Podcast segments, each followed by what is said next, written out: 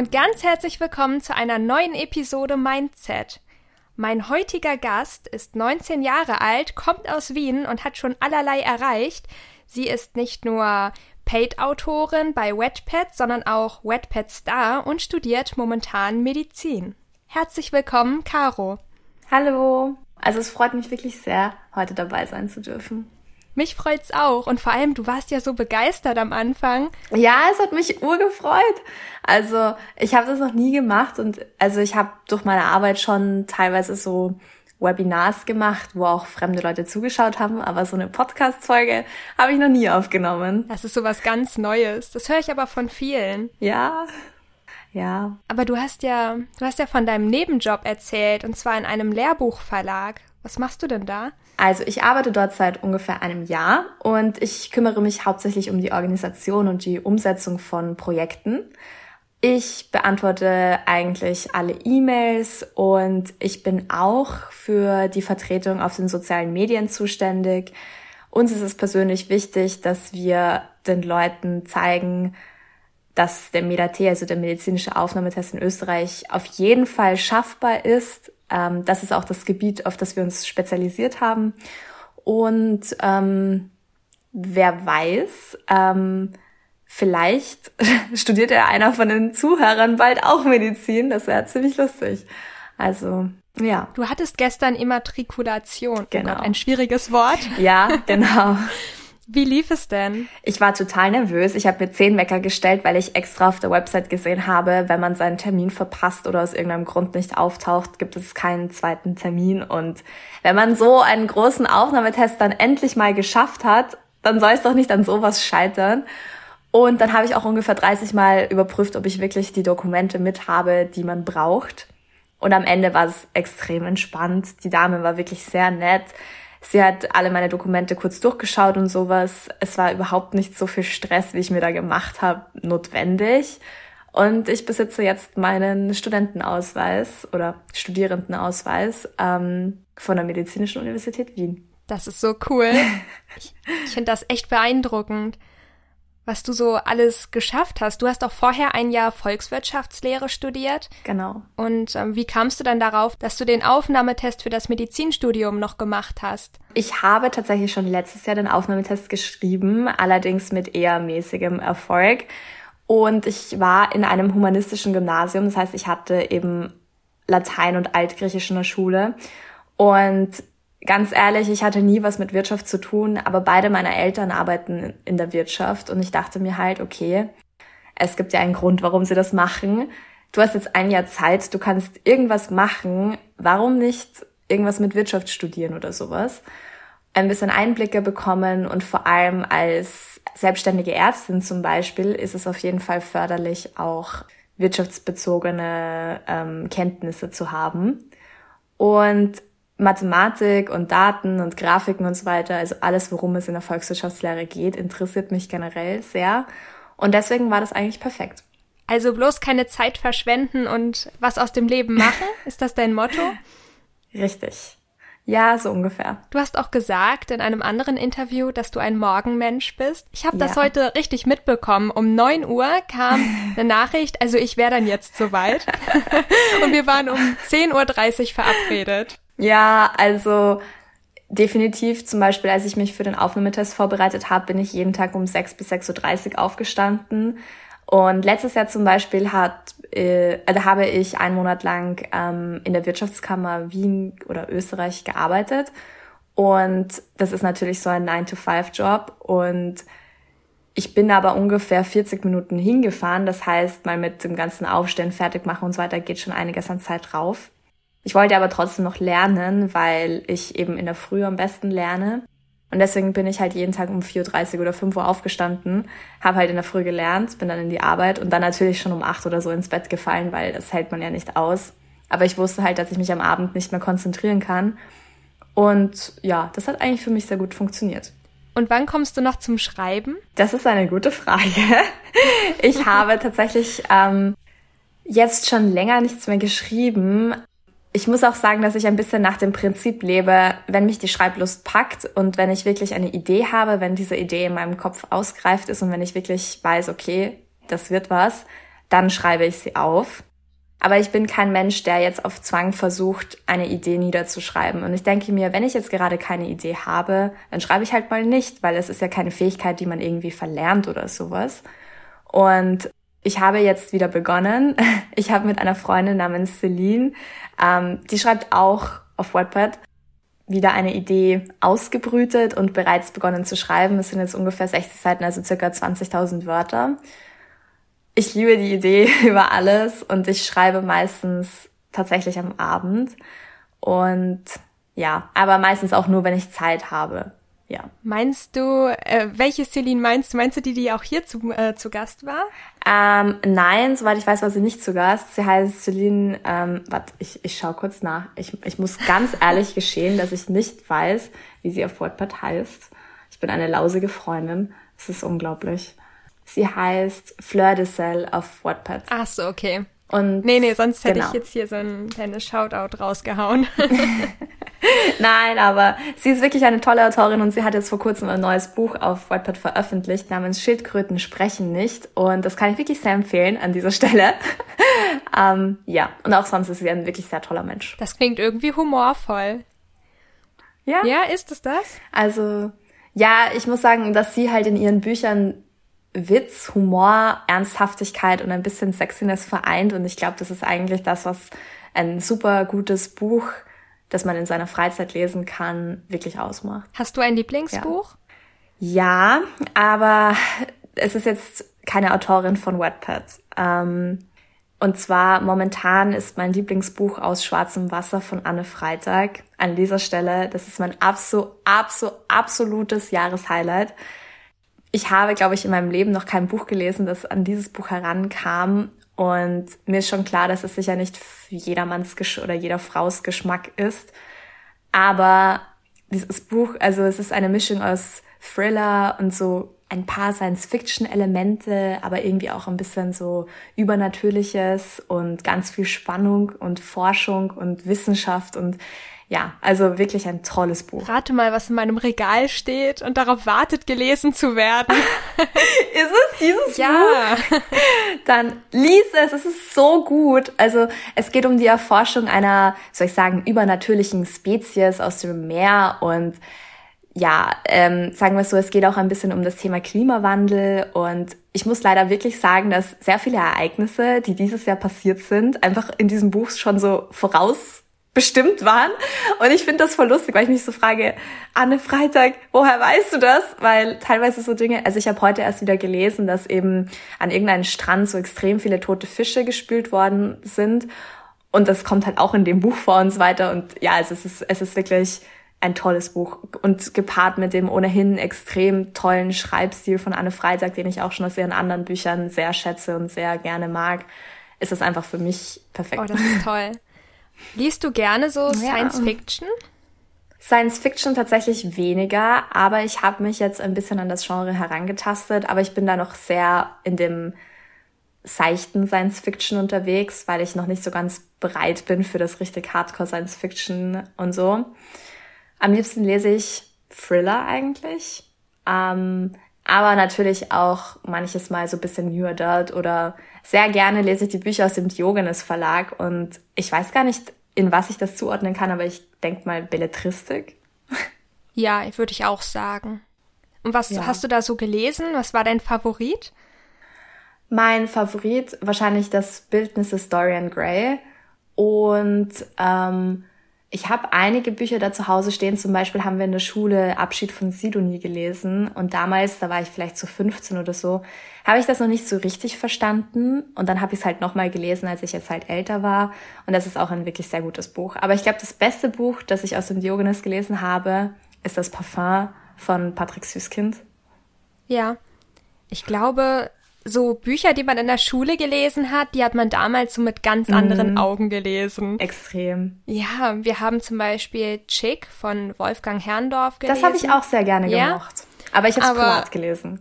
Genau, aber damals ja. in der Schule, ja. ich glaube, wir haben es alle gehasst. Ja. Und mittlerweile, ich glaube, würde ich das jetzt nochmal lesen, würde ich es einfach mit anderen Augen sehen. Ja, definitiv. Das ganze Thema. Auf jeden Fall. Aber die Geschichte des Autors, die fand ich auch ziemlich heftig. Hast du die gehört? Nein, aber ich glaube, der ist doch gestorben, oder? Soweit ich weiß, hatte der Krebs und der wollte mhm. halt nicht okay. an dem Krebs leiden sterben und dann hat er sich das Leben genommen. Boah, das ist wirklich hart. Das ist wirklich eine harte Sache. Aber irgendwie auch wieder so eine Metapher, weil er wollte dann halt die Kontrolle behalten. Und das ist schon spannend, finde ich. Mhm.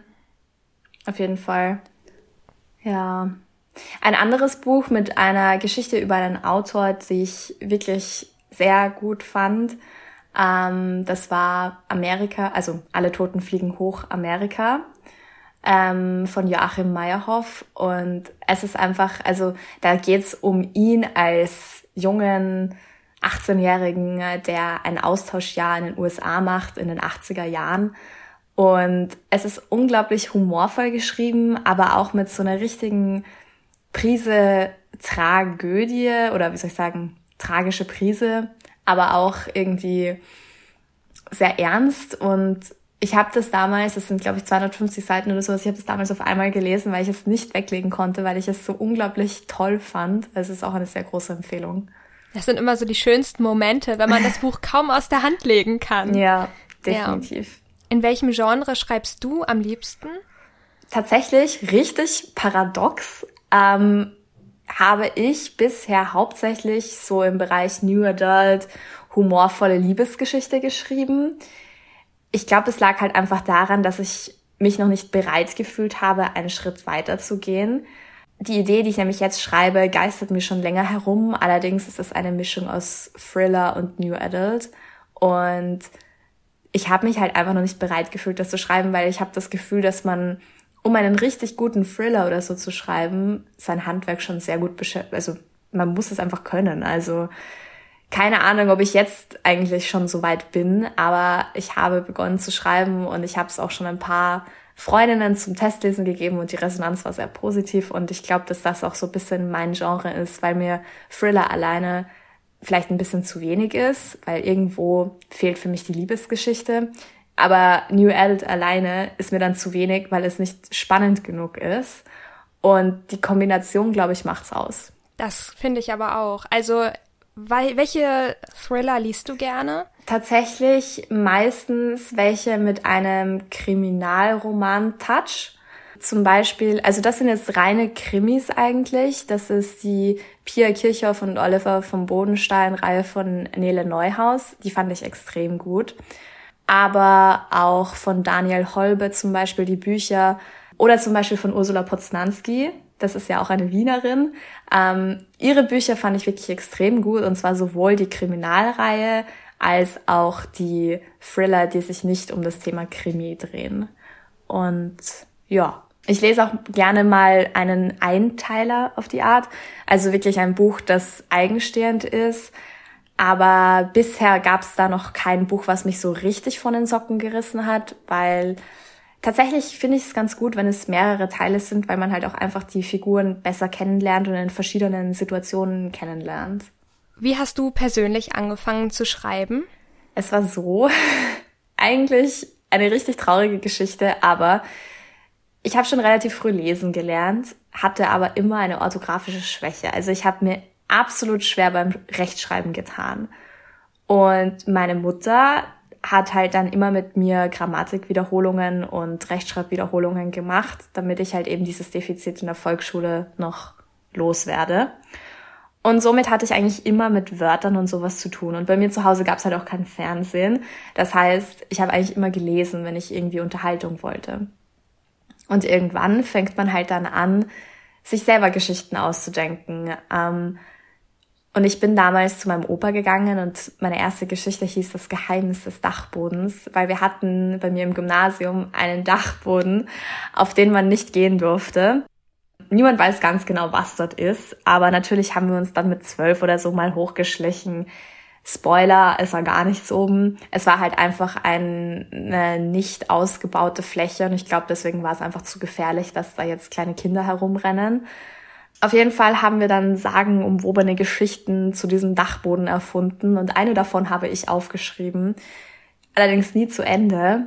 Und ich habe sie meinem Opa zum Lesen gegeben und er war hellauf begeistert und hat gemeint, du musst es weitermachen, es ist so gut und ja. Und dann hat mir eine Freundin, ich glaube mit 13 oder sowas, Wattpad gezeigt und so bin ich dann zum Schreiben gekommen. Richtig cool. Ja. Ich habe auch so eine ähnliche Geschichte, aber nicht mit einem Dachboden, sondern mit einem Glockenturm. Oh, das ist aber echt und gut. Und zwar, ja. und zwar war ich mit Freunden verabredet und ähm, genau, wir wir hatten gerade gegessen und so und ähm, hatten auch gezeltet und dann sind wir rüber zu dieser Kirche und ähm, sie haben da so Mutproben gemacht und sind da um Mitternacht so, auf dem Friedhof gewesen.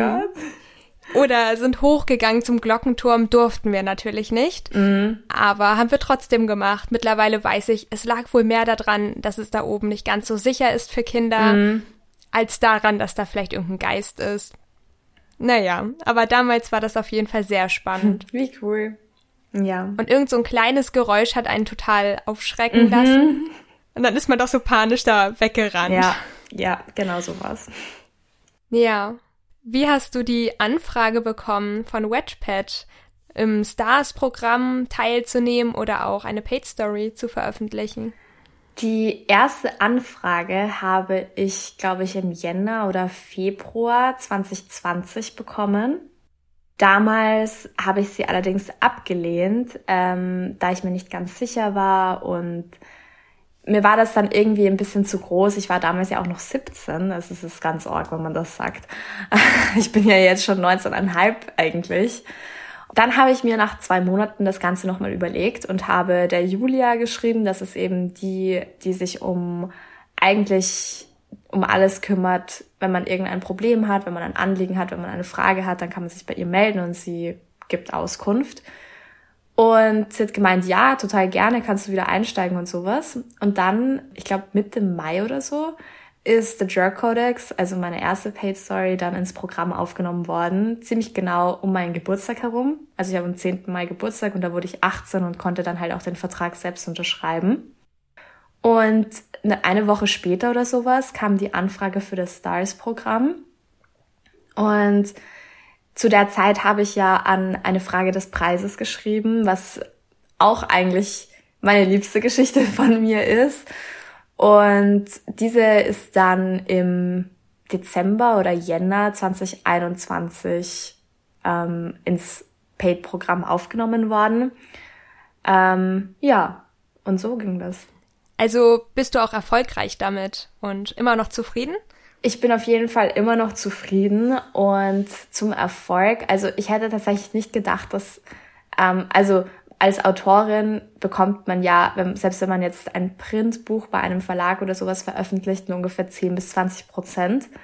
Ähm, wenn ein Buch jetzt also 10 Euro kostet, ist es ein Euro, also nicht sehr viel. Und ja. dementsprechend habe ich mir jetzt eigentlich nicht so wahnsinnig große Gewinne ausgerechnet. Ich bin aber trotzdem sehr zufrieden. Also wenn man das ummünzt auf diese 10 bis 20 Prozent, ist es eigentlich wirklich sehr gut. Ähm, den genauen Prozentsatz kann ich jetzt nicht sagen, aber ich bin auf jeden Fall zufrieden und habe auch vor, noch länger im Paid-Programm zu bleiben. Das klingt doch schon mal cool. Ja. Und ich finde, deine Cover sehen einfach unglaublich toll aus. Wie sind die entstanden? Ich selber habe viele davon gemacht. Die von den Paid Stories wurden von einem anderen gemacht. Und ich würde mal behaupten, dass ich ein ganz gutes Auge für Grafiken habe. Ich zeichne ja auch extrem viel. Ähm, früher mehr als heute und ja, ich zeichne auch ganz gut, sagen wir es mal so. Und ich habe einfach ein gutes Auge für Kompositionen und für Farben, für Schriften, für diese ganze, das, das Zusammenwirken von all dem. Und ich denke mir halt natürlich auch immer, okay, wenn ich das sehen würde, würde mich das ansprechen? Und tatsächlich finde ich es extrem schwierig für Bücher ein Cover zu erstellen, die noch nicht weit geschrieben sind, weil man halt auch einfach den Plot und die Personen noch nicht wirklich kennt. Aber dann wende ich mich halt einfach an jemand anderen. Auf Wattpad selber zum Beispiel gibt es ja extrem viele Leute, die sich extrem gut mit Grafikdesign und so auskennen. Und ja, so geht das dann. Du schreibst auch Poesie und Poetry Slams, habe ich gesehen. Genau. Wie kommst du da auf deine Ideen? Also das letzte Mal, dass ich einen Poetry Slam geschrieben habe, ist tatsächlich schon lange Zeit her. Aber bei mir ist es eigentlich so, dass ich das nur schreibe, wenn mich die Gefühlslage dazu bewegt. Also natürlich ist es dann meistens eher Trauer.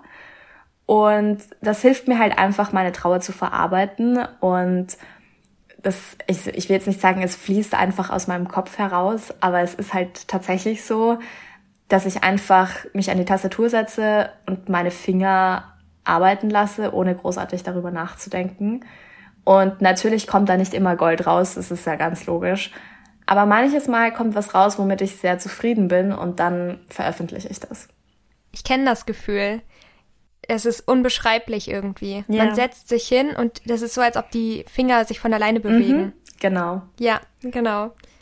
Würdest du sagen, Trauer ist so ein Gefühl, was bei dir am stärksten diese Schreiblust oder dieses Gefühl herausfordert, dass du jetzt endlich schreiben musst? Ich glaube schon. Natürlich ist es nicht unbedingt gesund, aber Trauer ist meiner Meinung nach eine Emotion, die ganz normal ist. Ich meine, nach einem Höhenflug kommt der tiefe Fall, das ist ja auch klar. Und ich habe halt das Gefühl, wenn ich wirklich unfassbar glücklich bin und so weiter, dass ich dann einfach nicht ähm, daran denke zu schreiben, weil ich lieber den Moment lebe. Und die Trauer beflügelt mich insofern, dass ich damit auch einfach die Dinge verarbeiten kann. Zum Beispiel habe ich vor noch nicht allzu langer Zeit, also es ist schon länger her, aber auch noch nicht so lang, dass man sagen kann, vor einem Jahr oder so, äh, mich von einem Menschen getrennt, der mir unfassbar wichtig war. Also klar, ich hatte jetzt schon oft irgendwie Gefühle für einen Typen, aber bei dem war das halt für mich etwas ganz anderes und auf jeden Fall sehr viel wichtiger. Allerdings ist das dann in die Brüche gegangen und danach habe ich eben begonnen, an der Idee zu schreiben, an der ich jetzt schreibe. Und ich habe das Gefühl, dass Trauer meine Konzentration schärft und vielleicht ist es auch einfach nur das Gefühl, dass man sich beweisen kann, dass die Trauer da hervorruft, aber egal was es ist, am Ende kommt etwas dabei raus und das ist, glaube ich, eigentlich das Wichtigste. Ja. Wie kommst du auf deine Titel? Das ist so eine Frage, die, das war so das erste, was ich mir aufgeschrieben habe, weil du hast wirklich tolle Titel. Danke erstmal und tatsächlich ist es meistens einfach eine Eingebung. Also ich schreibe, schreibe, schreibe und zum Beispiel jetzt ähm, das Buch, was ich jetzt schreibe, heißt Red Ivy und ich habe extrem lange gebraucht, um diesen Titel zu finden und der ist ja jetzt nicht so wahnsinnig einfallsreich, das weiß ich auch selber, müssen wir uns keine Illusionen machen, aber er passt halt sehr gut. Das ist mir eben auch wichtig. Mir ist wichtig, dass wenn es zum Beispiel ein humorvolles Buch ist, wie zum Beispiel eine Frage des Preises, dass es irgendwie lustig ist, ähm, gerne auch ein paar mehr Wörter und zum Inhalt passt. Und ähm, bei einer Frage des Preises geht es ja darum, dass Hannah, also die Protagonistin, Geld verdient, indem sie ähm, zwei Wochen lang beim Familienurlaub der Van Hagens ähm, die Freundin des älteren Sohnes zu spielen vorgibt oder zu sein vorgibt, besser gesagt. Ähm, und da passt halt eine Frage des Preises gut. Mir ist es wichtig, dass der Titel im Text vorkommt und oft ist es dann so, dass ich so eine catchy Phrase im Text habe und mir so denke, hm, das könnte sich auch gut als Titel machen. Und ja. Hast du Tipps, wenn man schreibt und ja, vielleicht gerade eine Schreibblockade hat oder auch hast du selbst Schreibblockaden? Auf jeden Fall. Also ich glaube, Schreibblockaden ist was ganz Normales, weil der Mensch kann nicht 24-7 perfekte Ideen niederschreiben. Das ist einfach nicht möglich. Diese Philosophie vertrete ich zumindest. Und wenn ich eine Schreibblockade habe, dann akzeptiere ich sie. Also ich wehre mich nicht vehement dagegen oder ich zwinge mich auch nicht weiterzuschreiben. Ich bin ja jemand, der jetzt keine Deadlines oder sowas hat, da ist es dann natürlich nochmal was anderes, aber ich lasse die Idee dann einfach ruhen und irgendwann kommt die Motivation von selber wieder. Ich habe das Gefühl, dass das eine Art Fass ist und irgendwann ist das Fass halt leer. Und dann braucht es wieder Zeit, um sich zu füllen. Und wenn es voll ist, dann hat man wieder Motivation. Das ist eine schöne Metapher. ja. Hast du allgemein Tipps, wenn man sich im Schreiben verbessern möchte? Ich glaube, Übung macht den Meister, trifft sie eigentlich am besten. Wichtig ist auch für mich zumindest, meinen Wortschatz stetig zu verbessern. Also ich versuche neue Wörter zu lernen, Fremdwörter mir anzueignen, auch wenn mich das nicht nur im Schreiben weiterbringt, sondern halt auch zum Beispiel im Job, weil Eloquenz ist ein sehr, eine sehr positive Eigenschaft.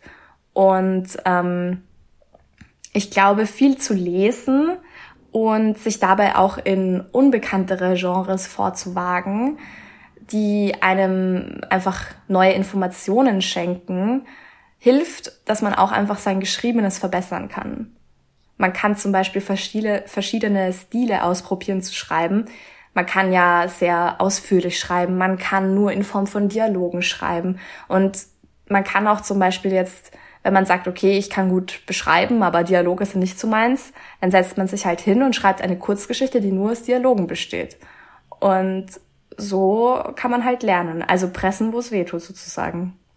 Führst du Gespräche mit deinen Charakteren? Wie lernst du die kennen? Oder kommt das einfach so beim Schreiben aus dir raus? Ich glaube, es kommt beim Schreiben. Ich bin tatsächlich eher ein bisschen unorganisiert und also was das Schreiben angeht. Ähm, und manchmal, glaube ich, merkt man das auch. Aber ich versuche schon, Character Sheets und sowas zu haben. Aber so richtig Geist wird einem Charakter von mir erst eingehaucht, wenn ich ihn in Action erlebe sozusagen. Und dann kann es schon mal sein, dass er plötzlich eine ganz andere Eigenschaft hat und ich etwas umändern muss. Aber das finde ich ist voll okay. Also ich glaube, ich erschaffe die Figuren insofern, dass ich ihnen Name, Gesicht und so weiter gebe. Und dann beginnen sie von selber zu leben und so lerne ich sie halt dann kennen. Du hast gerade gesagt, dass es auch mal ein bisschen chaotisch zugehen kann, aber ich habe gelesen, dass du grundsätzlich eher ein ja ordentlicher Mensch bist? Also was mein Leben angeht, bin ich, glaube ich, einer der organisiertesten Menschen, die es gibt. Manchmal habe ich das Gefühl, dass mir die Zügel komplett entgleiten, aber glücklicherweise nicht so oft. Also mir ist Kontrolle sehr wichtig, was mein Leben angeht. Zum Beispiel bin ich sehr organisiert insofern, dass ich, als ich für den Medate gelernt habe, also für den Aufnahmetest, habe ich mir für jeden Tag bis zum Medate ein Kastal gemacht und mir jeden Tag aufgeschrieben, wann stehe ich auf, wann mache ich was. Ich hatte drei Lerneinheiten zu verschiedenen Zeiten. Ich habe mir überlegt, okay, wann kann ich nochmal Freizeit ein, reingeben und so weiter. Und das ist halt für mich extrem wichtig. Und ja, also das ist mir wirklich sehr wichtig. Paradoxerweise bin ich aber dann jemand, der nicht 100% genau plottet. Ich weiß auch nicht wieso, aber ich habe einfach diese Angewohnheit.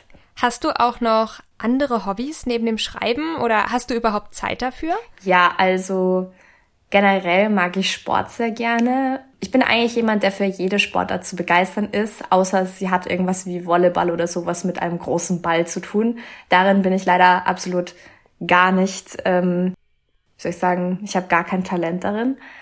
Es ist aber so, dass ich zum Beispiel, ich habe jetzt angefangen, Golf zu spielen und ich weiß, Golf, das klingt so, als wäre ich 55, irgendwie schon kurz vor der Pension oder so. Aber es ist wirklich toll, weil es Konzentration und Ruhe in einem vereint und es macht mir wirklich großen Spaß.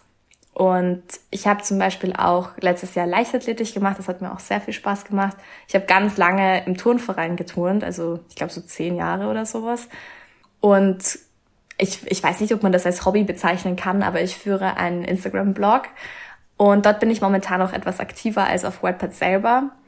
Dort blogge ich über Bücher, die ich lese, aber auch über Themen, die mich interessieren bzw. beschäftigen.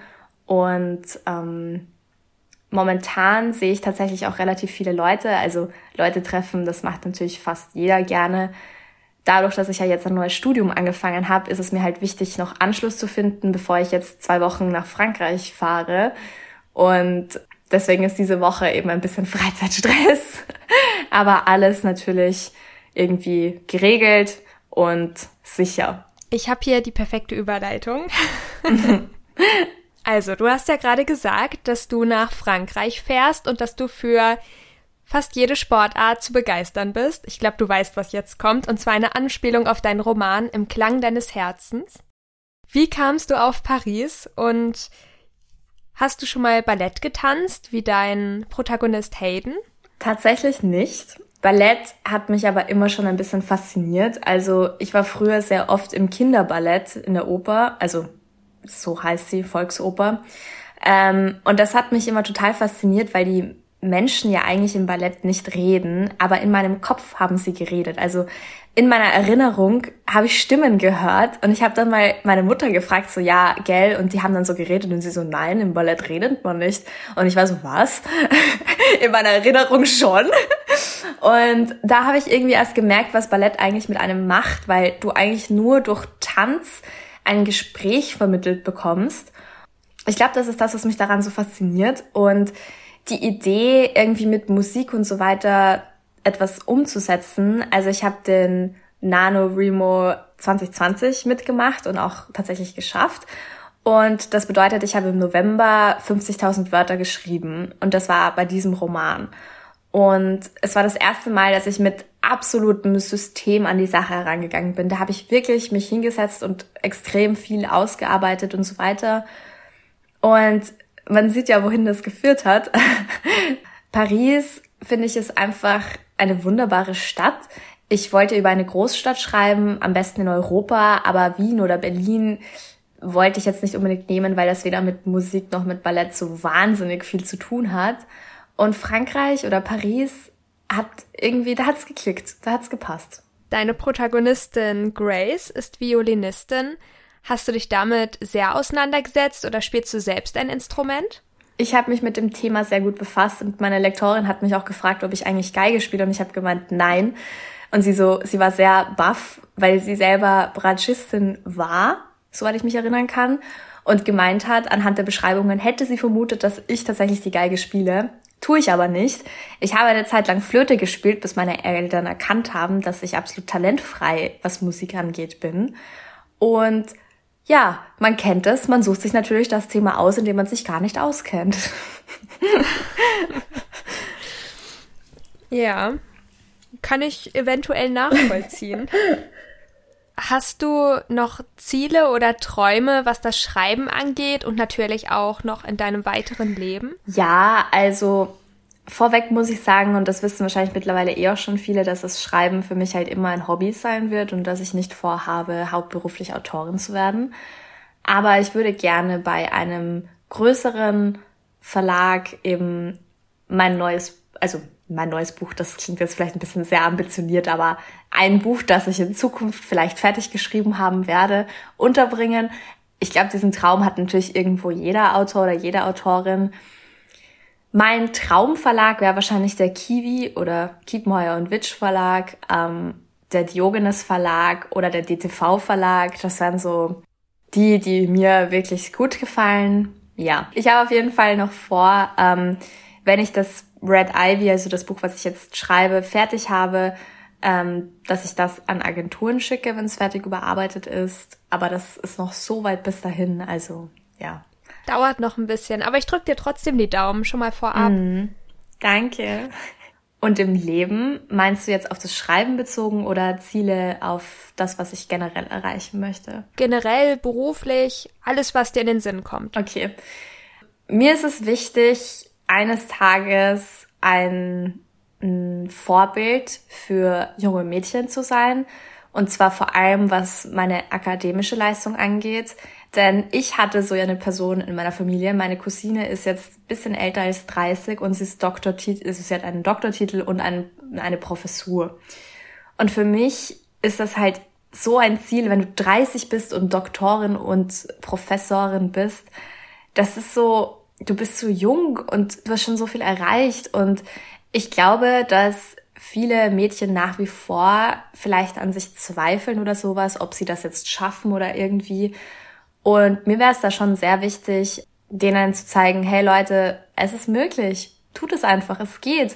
Traut euch und ihr könnt es alles schaffen. Und mir ist es auch wichtig zu zeigen, dass du zum Beispiel, also ich sage das jetzt als Ärztin, natürlich, es gibt sehr viele Ärztinnen, aber dass du zum Beispiel eine extrem gute Ärztin sein kannst. Du kannst aber auch eine extrem gute Maschinenbauerin sein oder Bauingenieurin oder, also, das ist mir eben sehr wichtig und das möchte ich noch erreichen.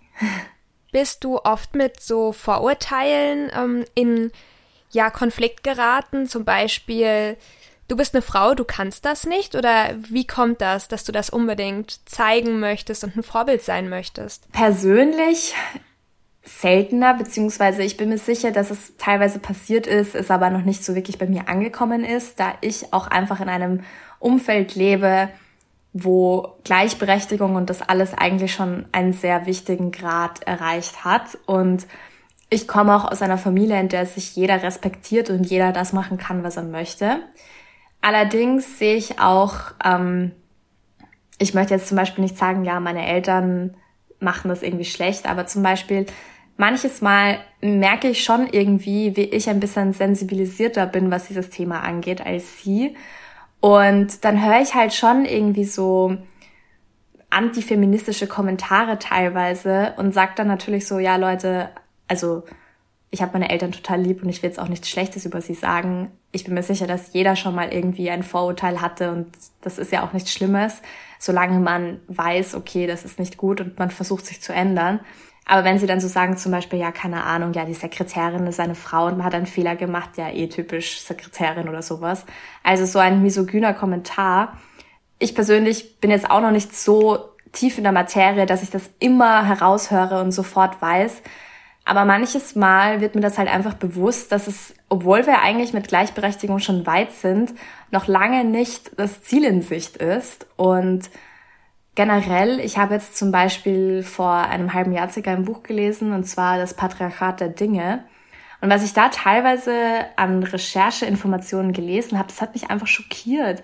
Und deswegen ist es mir halt einfach wichtig. Ich finde, das siehst du so sehr realistisch. Ich hatte immer das Gefühl, ich bin damit gar nicht in Berührung gekommen, dass ich irgendwie mhm weniger Möglichkeiten gehabt hätte als zum Beispiel, ja, jemand gleichaltriges, ein gleichaltriger Junge damals oder jetzt ein junger Mann.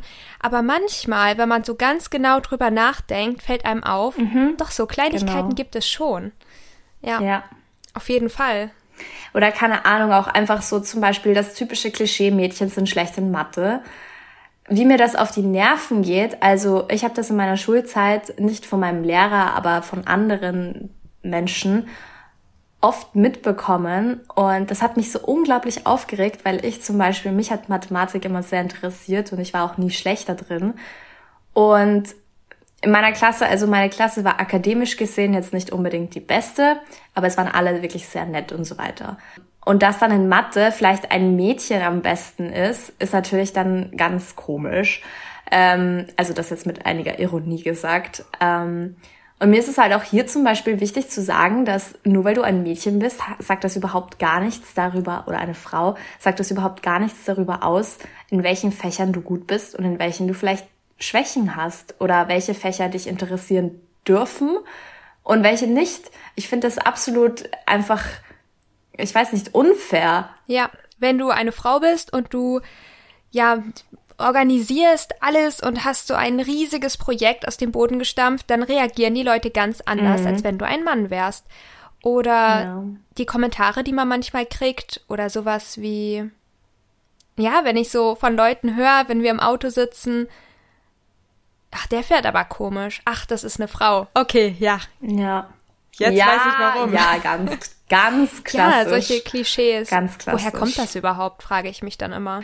Ja, tatsächlich. Also dieses Thema ist ja ziemlich, wie soll ich sagen, weitläufig und ich bin mir auch sicher, dass ich vielleicht noch nicht so viel weiß wie andere und deswegen komme ich mir natürlich immer ein bisschen blöd vor, dann so zu sagen, ja, mir ist das Thema wichtig, aber ich kenne mich noch nicht so gut darin aus. Also ich finde es halt schwierig, auch sich damit zu befassen, einfach weil es sehr viel ist. Aber mir ist trotzdem halt wichtig, irgendwo das anzusprechen und ja. Ich bin mir ganz sicher, dass es nicht darum geht, dass man alles gleich perfektioniert mhm. und dass man von allem alles weiß, sondern dass man sich die, dass man sich Mühe gibt, dass man sein Bestes gibt und vor allem, ja. dass man ja solche hohen Ansprüche an sich selbst hat wie du, dass du zum Beispiel was vermitteln möchtest. Ich finde, das reicht vollkommen aus, um jetzt so mhm. diese Meinung zu vertreten.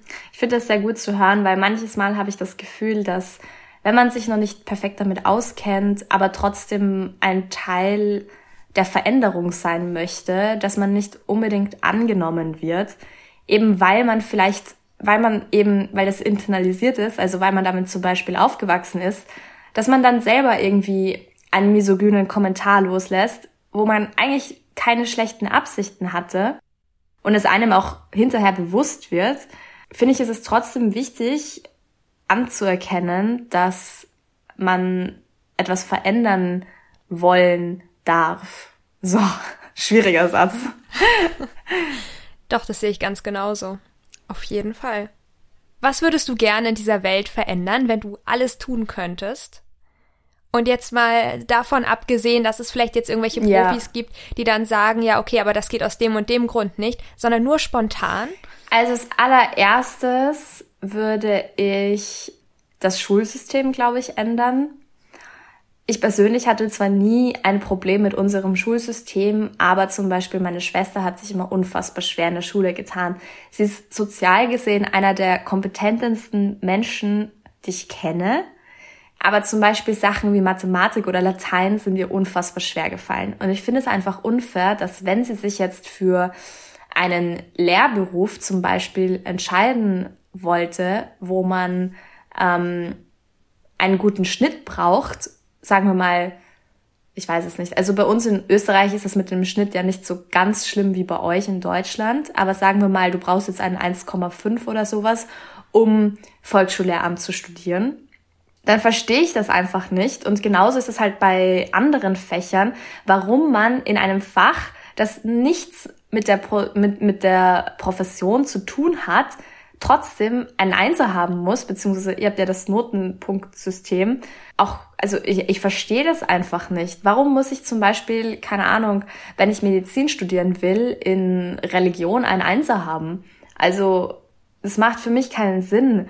Und ich glaube, das Schulsystem generell, die Art, wie unterrichtet wird, aber auch, dass man sich, weil in Österreich ist es so, du kannst dir deine Fächer nicht selber auswählen. Es gibt auch keine Leistungsschwerpunkte oder sowas, sondern du wählst die Art der Schule, also Gymnasium, Realgymnasium, ähm, Handelsakademie oder sowas. Und anhand dessen hast du dann halt fixe Fächer. Und in denen musst du halt einen gewissen Schnitt haben, um dann zum Beispiel irgendwas zu studieren. Und ähm, wir haben mittlerweile eigentlich alles mit Eingangstests, also so wie zum Beispiel Medizin. Aber die Tatsache, dass es bei euch zum Beispiel immer noch so ist, dass Leuten verwehrt wird, Medizin zu studieren, nur weil sie jetzt nicht die tollsten Noten mit 15, 16, 17 hatten, finde ich einfach pervers. Ich finde, ganz interessant ist, wenn man im Nachhinein mhm. mal drüber nachdenkt, in der sechsten Klasse zum Beispiel, um jetzt mal so relativ niedrig anzufangen, mhm. Da erschien es mir maßlos wichtig, was ich für Noten habe. Es hat niemanden gekümmert, es ging nur darum, ob ich versetzt werde oder nicht. Die Oberstufe ist dann natürlich entscheidender.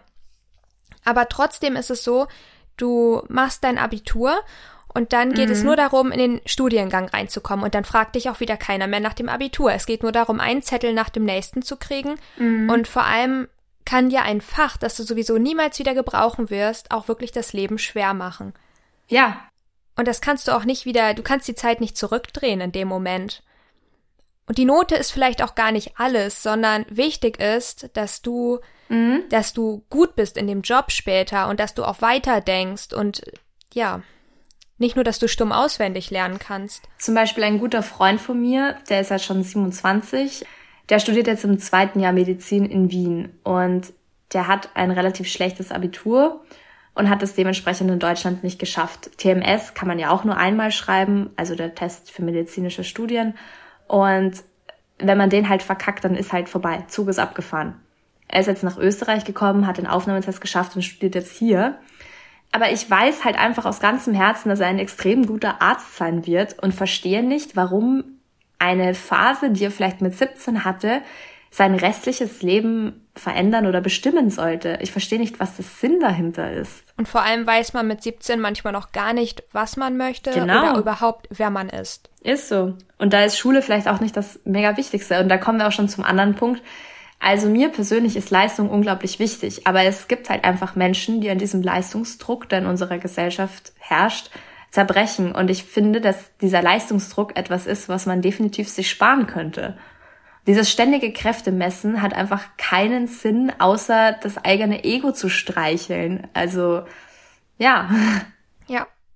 Wir haben aber auch, also wir leben ja auch in einer ziemlich, ja, also es ist einfach eine Leistungsgesellschaft, kann man gar nicht anders sagen, so. Ist so. Und damit sind wir am Ende dieser Podcast-Folge angelangt. Die Zeit ging wahnsinnig schnell rum. Ja, finde ich auch. Also es ist jetzt tatsächlich, wie spät haben wir? Es ist jetzt halb eins. Wir haben um elf Uhr begonnen aufzunehmen und ich bin schon richtig gespannt, was am Ende rauskommt und es freut mich wirklich sehr, dass ich Teil dieser Podcast-Folge sein durfte. Und es freut mich auch, wenn ich mit meinen Gedanken und Erfahrungen vielleicht einigen von euch helfen kann oder euch inspirieren kann, dazu das zu machen, wofür euer Herz schlägt, auch wenn noch so viel dagegen spricht, macht es einfach. Oh, eine tolle Message zum Ende. Ich freue mich, wenn du bald wieder dabei bist. Und es hat mir mega viel Spaß gemacht. Du hast eine total tolle Einstellung und bist wahnsinnig inspirierend, finde ich. Und Danke. so viel Lob am Ende. Ist so, ich werde schon ganz rot. Aber das musste gesagt werden. Okay. Dankeschön. Also, dann freue ich mich aufs nächste Mal und bis dahin eine schöne Zeit. Tschüss, Baba. Bis zum nächsten Mal.